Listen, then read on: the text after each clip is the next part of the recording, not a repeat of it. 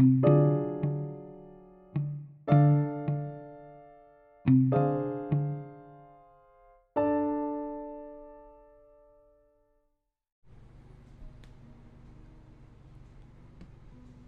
es la realidad? ¿De qué manera la red biológica del cerebro da lugar a nuestra experiencia? La visión verde esmeralda, el sabor de la canela, el olor de la tierra húmeda. Y si le dijera que el mundo que le rodea, con sus ricos colores, texturas, sonidos y aromas, es una ilusión, un espectáculo que su cerebro representa para usted. Si pudiera percibir la realidad tal cual es, se quedaría estupefacto por su silencio incoloro, inodoro, insípido. Fuera de su cerebro solo hay energía y materia. A lo largo de millones de años de evolución, el cerebro humano ha adquirido una gran destreza a la hora de convertir esa energía y esa materia en la rica experiencia sensorial de estar en el mundo. Pero ¿cómo? La ilusión de la realidad. Desde el momento en que se despierta por la mañana, le acomete una profusión de luces, sonidos y olores sus sentidos se ven desbordados. Lo único que tiene que hacer es aparecer cada día y sin pensarlo ni esforzarse, se ve inmenso en la irrefutable realidad del mundo. Pero ¿hasta qué punto esa realidad es una construcción de su cerebro que tiene lugar dentro de su cabeza? Consideremos las serpientes rotatorias de la ilustración de la siguiente página. Aunque en realidad en la imagen no se mueve nada, da la impresión de que las serpientes reptan. ¿Cómo es posible que su cerebro perciba el movimiento cuando sabe que la figura es algo fijo? O consideremos el tablero de ajedrez de la ilustración de la siguiente página. Aunque no lo parece, el cuadrado marcado con la letra A es exactamente del mismo color que el cuadrado marcado con la letra B. Para verlo por usted mismo, tape el resto de la imagen. ¿Cómo pueden parecer tan diferentes los cuadrados aun cuando son físicamente idénticos?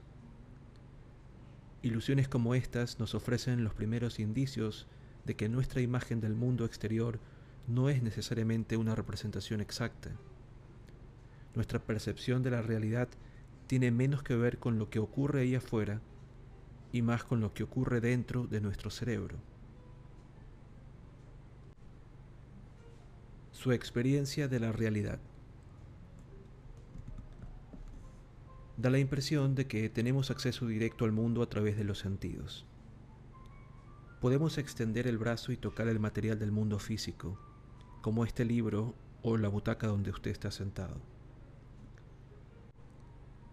Pero este sentido del tacto no es una experiencia directa. Aunque da la impresión de que el tacto le llega a través de los dedos, de hecho tiene lugar en el centro de control del cerebro. Lo mismo sucede con el resto de sus experiencias sensoriales. La visión no se da en los ojos, no se oye con el oído, el olfato no es cosa de la nariz. Todas sus experiencias sensoriales tienen lugar en tormentas de actividad que se desatan dentro del material computacional de su cerebro. Esta es la clave. El cerebro no tiene acceso al mundo exterior. Está herméticamente cerrado dentro de la cámara oscura y silenciosa de su cráneo y nunca experimenta directamente el mundo exterior, ni nunca lo hará. En cambio, solo hay una manera de que la información exterior llegue al cerebro. Sus órganos sensoriales, los ojos, los oídos, la nariz, la boca y la piel, actúan de intérpretes. Detectan un variopinto surtido de fuentes de información que incluye fotones, ondas de comprensión de aire, concentraciones moleculares, presión, textura y temperamento, y las convierten en la moneda única del cerebro, las señales electroquímicas.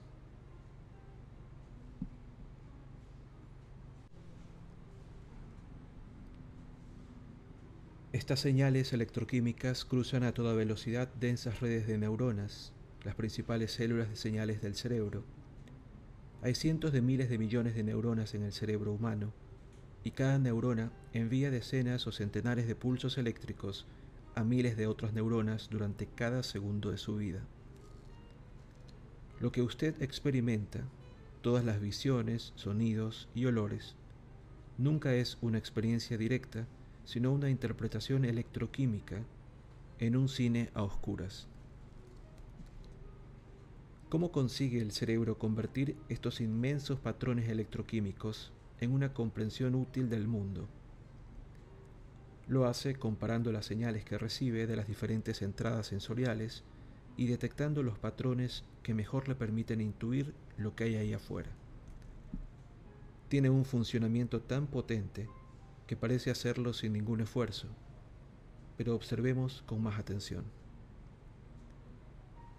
Comencemos con nuestro sentido más dominante, la vista. El acto de ver nos parece tan natural que cuesta apreciar la inmensa maquinaria que lo produce. Más o menos una tercera parte del cerebro humano se dedica a la misión de ver, a conseguir que fotones de luz en bruto se conviertan en la cara de su madre, en su adorable mascota o en el sofá donde va a echar la siesta.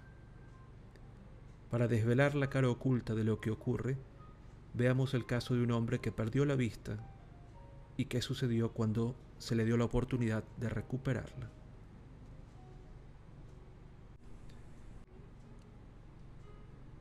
Estaba ciego, pero ahora veo. Mike May perdió la vista a los tres años y medio. Una explosión química le dejó las córneas llenas de cicatrices, por lo que sus ojos no tenían acceso a los fotones. Pese a su ceguera, se convirtió en un próspero hombre de negocios y también en el mejor esquiador de velocidad ciego del mundo, capaz de surcar las laderas gracias a unos marcadores de sonido. Tras 40 años de ceguera, Mike oyó hablar de un tratamiento pionero en células madre que podría reparar el deterioro físico de los ojos. Decidió someterse a la operación. Después de todo, la ceguera no era más que el resultado de sus córneas dañadas y la solución era sencilla. Pero ocurrió algo inesperado. Unas cámaras de televisión grabaron el momento en que le quitaron los vendajes. Mike describe lo que experimentó cuando el médico le retiró la gasa. Mis ojos se ven sometidos a un estallido de luz y un bombardeo de imágenes. De repente se enciende esa avalancha de información visual. Es abrumador. Las nuevas córneas de Mike recibían y enfocaban la luz de manera perfecta, pero su cerebro era incapaz de interpretar la información que recibía. Con aquellas nuevas cámaras en marcha, Mike miró a sus hijos y les sonrió. Pero por dentro estaba petrificado, porque era incapaz de explicar qué aspecto tenían, ni de distinguirlos. Era totalmente incapaz de reconocer una cara, recuerda. En términos quirúrgicos, el trasplante había sido un éxito rotundo. Pero desde el punto de vista de Mike, lo que experimentaba no se podía denominar visión. Tal como lo resumió, mi cerebro exclamaba, Dios mío, ¿qué es esto? Con la ayuda de los médicos y de su familia, salió de la sala de reconocimiento y recorrió el pasillo. Mientras dirigía su mirada a la alfombra, los cuadros de la pared y las puertas. Todo aquello no tenía sentido para él.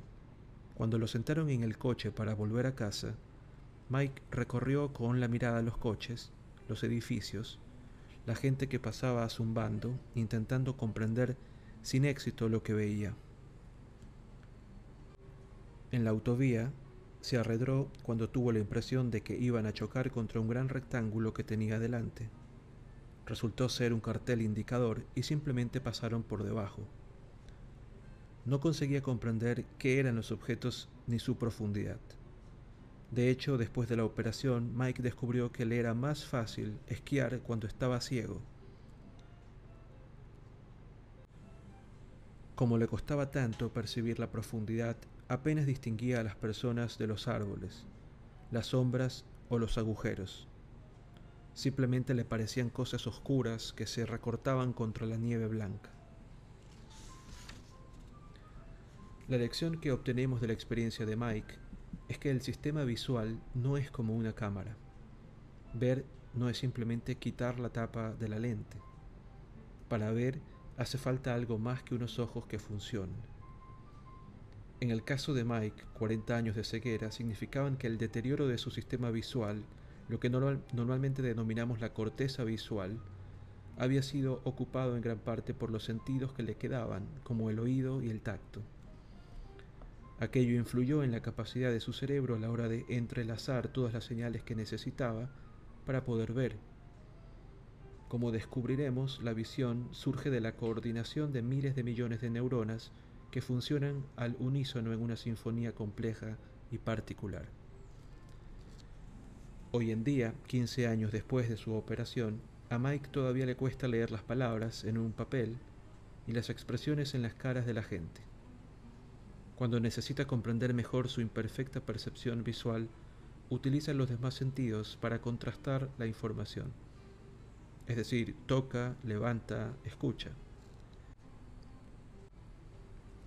Esta comparación intersensorial es algo que todos hacemos cuando somos mucho más jóvenes, cuando nuestros cerebros intentan comprender el mundo por primera vez.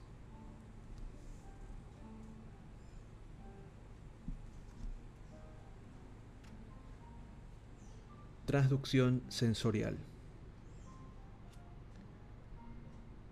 La biología ha descubierto muchas maneras de convertir la información del mundo en señales electroquímicas. Estas son algunas de las máquinas de transducción o traducción que poseemos. Las células pilosas del oído interno, varios tipos de receptores del tacto en la piel, las papilas gustativas de la lengua, los receptores moleculares del bulbo olfativo y los fotorreceptores de la parte de atrás del ojo. Las señales procedentes del entorno se traducen en señales electroquímicas transportadas por células cerebrales. Es el primer paso mediante el cual el cerebro capta la información procedente del mundo exterior al cuerpo. Los ojos convierten o transducen los fotones en señales eléctricas. Los mecanismos del oído interno convierten las vibraciones de la densidad del aire en señales eléctricas.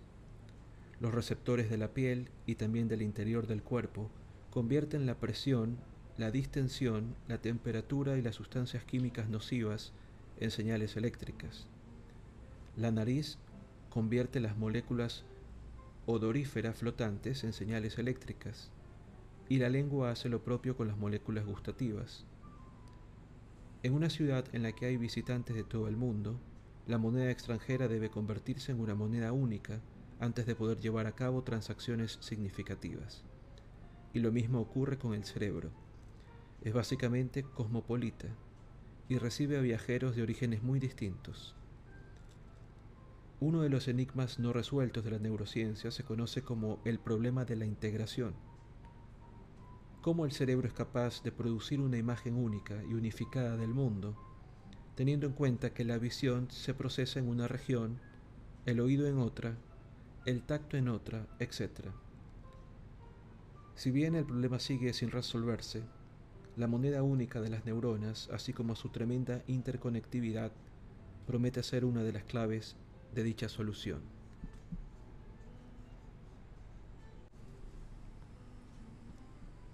Ver requiere algo más que ojos. Cuando un bebé extiende el brazo para tocar lo que tiene adelante, no solo lo hace para averiguar la textura y la forma, estos gestos también son necesarios para aprender a ver.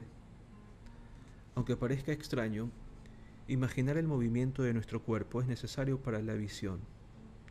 Este concepto fue demostrado de manera elegante con dos gatitos en 1963. Richard Held y Alan Hain, dos investigadores del MIT, colocaron los gatitos, dos gatitos, dentro de un cilindro en torno al cual habían unas franjas verticales. A los dos gatitos les llegaba información visual al moverse dentro del cilindro, pero había una diferencia crítica en sus experiencias. El primero caminaba por propia voluntad, mientras que el segundo era transportado dentro de una cabina sujeta a un eje central.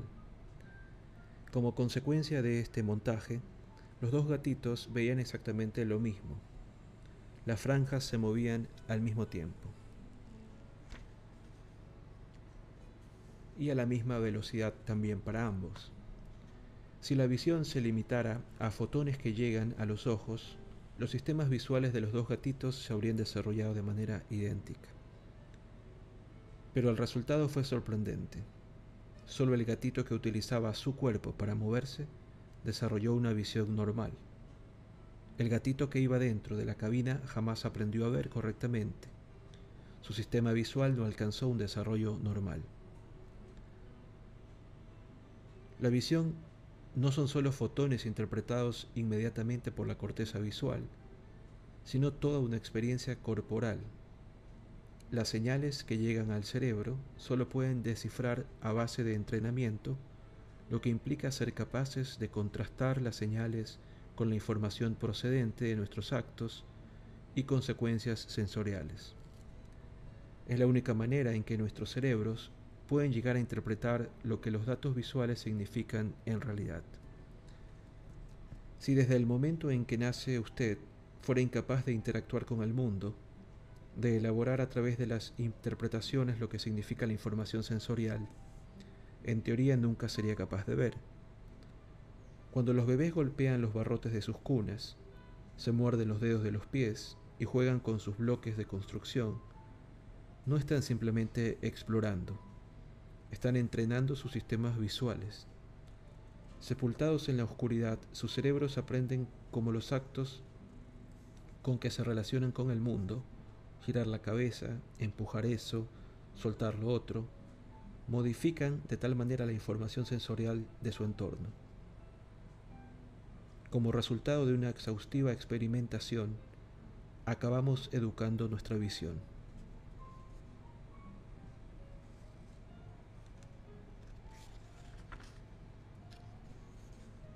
La visión parece algo natural, pero no lo es.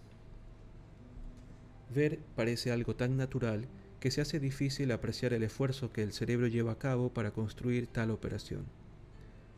Para comenzar a vislumbrar algo de ese proceso, cogí un avión hasta Irvine, California, para ver qué ocurre cuando mi sistema visual no recibe las señales que espera. La doctora Alisa Brewer, de la Universidad de California, pretende comprender lo adaptable que es el cerebro. A tal fin, entrega a los participantes en su experimento unas gafas con unos prismas que intervienen los lados derecho e izquierdo del mundo, que invierten los lados derecho e izquierdo del mundo, y estudia cómo el sistema visual se enfrenta a esta circunstancia. Un hermoso día de primavera yo mismo me puse esas gafas con prismas el mundo se invirtió. Los objetos que estaban a la derecha ahora se veían a la izquierda y viceversa. Al intentar calcular dónde se encontraba Alisa, mi sistema visual me decía una cosa y mi oído me decía otra distinta. Mis sentidos no encajaban. Cuando alargué el brazo para coger un objeto, la visión que tenía de mi mano no correspondía con la posición que me indicaban los músculos. Dos minutos después de haberme puesto aquellas gafas, sudaba y me sentía mareado. Aunque mis ojos funcionaban y asimilaban el mundo, el flujo de datos visuales no resultaba coherente con los demás flujos de datos. A mi cerebro, todo esto le resultaba muy arduo, era como aprender a ver por primera vez. Yo sabía que uno se podía acostumbrar a llevar aquellas gafas. Otro de los participantes, Brian Barton, también llevaba lentes con prismas y desde hace ya una semana Brian no parecía a punto de vomitar como yo. Para comparar nuestros niveles de adaptación, lo desafié a preparar un pastel. En la competición teníamos que romper varios huevos dentro de un cuenco, remover la masa para magdalenas, verter la mezcla en los moldes e introducir los moldes en el horno. La competición no tuvo color. Las magdalenas de Brian salieron del horno con un aspecto normal, mientras que casi toda mi masa acabó secándose sobre la encimera o formando unas manchas recocidas a lo largo y ancho del molde. Brian era capaz de devolverse en el mundo sin problemas, mientras que yo era ahora un completo inútil y tenía que hacer un esfuerzo consciente en cada paso que daba. Llevar aquellas gafas me permitió experimentar el esfuerzo normalmente oculto que hay detrás del proceso visual. Aquella misma mañana, justo antes de ponerme las gafas, mi cerebro era capaz de recurrir a sus años de experiencia con el mundo. Pero después de la sencilla inversión de una parte de la información sensorial, ya no conseguía procesar sus datos. Para alcanzar el nivel de competencia de Brian, sabía que necesitaría seguir interactuando con el mundo durante muchos días. Extender los brazos para coger objetos, seguir la dirección de los sonidos, atender a la posición de mis extremidades. Con práctica suficiente mi cerebro se acostumbraría a interrelacionar de manera continuada los datos de los sentidos, tal como había hecho el cerebro de Brian durante siete días. Con un poco de adiestramiento, mis redes neuronales llegarían a comprender cómo los diversos flujos de datos que entraban en el cerebro encajaban con los demás flujos de datos. La doctora Brewer nos dice que después de utilizar las gafas unos días, la gente desarrolla un sentido interno de una izquierda nueva y una izquierda vieja, una derecha nueva y una derecha vieja. Al cabo de una semana se mueven con normalidad, tal como le ocurría a Brian, y pierden el concepto de qué derecha o qué izquierda era nueva o vieja. Su mapa espacial del mundo se altera. Después de dos semanas con esa tarea, son capaces de leer y escribir sin problemas. Llegan a caminar y conseguir lo que desean con la misma eficacia de una persona sin gafas. En ese breve espacio de tiempo dominan la inversión de la información sensorial. En realidad al cerebro no le importan los detalles de la información sensorial, simplemente calcula cómo moverse en el mundo de la manera más eficaz y conseguir lo que necesita.